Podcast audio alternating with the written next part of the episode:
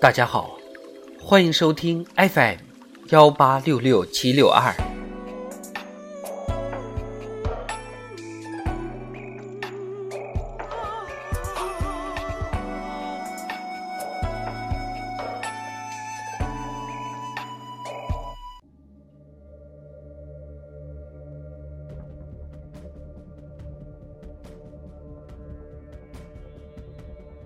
瓦尔登湖，经济学十三。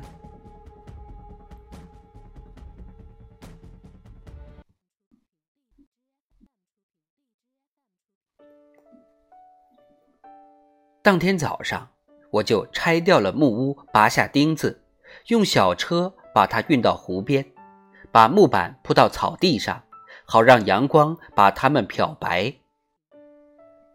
还原那些桥了的地方。我推车穿行在林间小路上，一只早起的画眉时而送来一两只小曲儿。一个叫帕德里克的年轻人诡秘地告诉我，那个叫西利的爱尔兰邻居趁我搬运的空档，把能凑合的、比较直的、能敲进去的钉子、U 型钉、长钉都装进了口袋。等我再回来和他打招呼的时候，他看了看满地的狼藉，一副很新奇漠然的样子，好像满脑子都是春天的思绪。他说：“可没多少活可干了。”他站在那儿，他就代表观众，让这件看起来微不足道的小事儿，简直堪比特洛伊城的众神大撤离。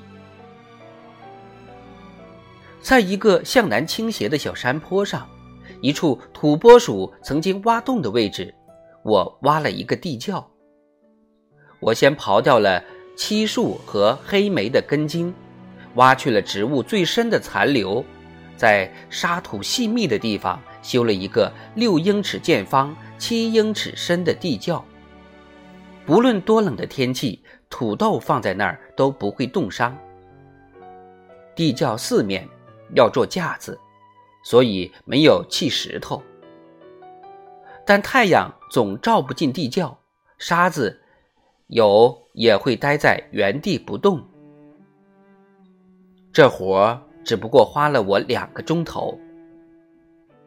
对挖洞的活我特别喜欢，因为不论在什么纬度，人们都能通过挖洞得到大致不变的温度。在城里。哪怕最豪华的房子下面都有地窖，和过去一样，人们在里面储藏些金块类植物。即便上面的建筑后来消失了，很久之后，后人仍能发现地下的世界。所谓房子，不过是地道入口处的一个门廊罢了。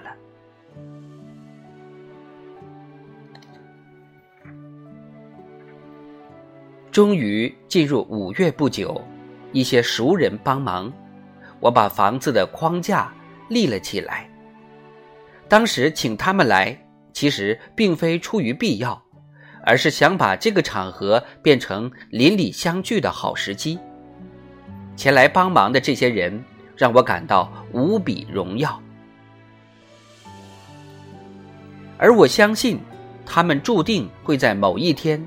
相助建立更崇高的大厦。七月四号，房子刚钉好木板，铺好屋顶，我就搬了进去。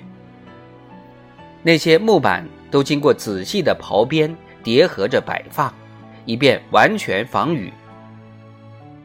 钉木板前，我已经在房子的一边砌了两个烟囱的底座，用了两小车的石材。全靠我的两条胳膊从河边运到了山上。入秋锄过地后，我才把烟囱装好，因为很快就必须生火取暖了。而此前我清早起来都是在露天的地上生火做饭。我仍然以为，和寻常的方式相比，露天起灶做饭在很多方面都更便捷，也更惬意。如果我的面包还没有烤好就下起雨来，我便在火上架起几块木板，然后坐在下面，看着我的烤面包，就这样度过一段开心的时光。那段时间我手上的活太多，所以没读多少东西。然而，散落地上的零星纸片、衬垫或者桌布。都带给了我同样的乐趣，事实上起到了和《伊利亚特》一般无二的效果。